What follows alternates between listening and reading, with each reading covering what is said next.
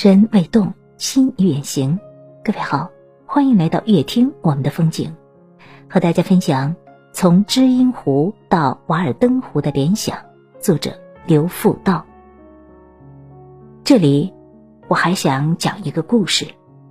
很多在欧洲和北美居住过一段时间的老年人回来，都会有一个共同的感受，在那里生活不方便，下楼。打不到酱油，出门没地方过早。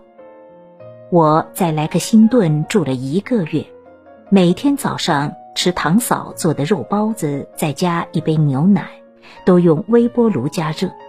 每天如此，单调极了。我的堂兄、堂嫂、侄女婿，还有三个外孙中的一个男孩，头发都长长的，实在是惨不忍睹。他们有的不会开车，会开车的没有时间。我说：“我帮你理吧。”但他们不相信我能理发。我说：“当兵时给一位团长理过发，他后来当上了副师长。当然，他当副师长跟我给他理发没有关系。”于是他们让我理了。堂嫂要求是理得越短越好，要像男的一样。我照办。侄女婿回来，我问他，我给他岳母理得如何？他说，理得像男的一样。我说这就对了。你妈妈说可以多管一段时间。侄女婿也自愿让我帮他理。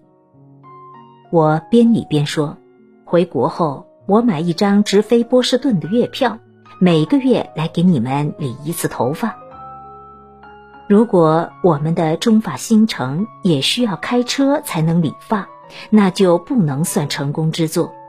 因此，我希望菜店的中法新城生活区一定要符合中国人的生活方式和生活习惯。我希望我们的知音故里，我们的中法新城，成为一个人与人能够和谐相处。人与自然能够和谐相处之城。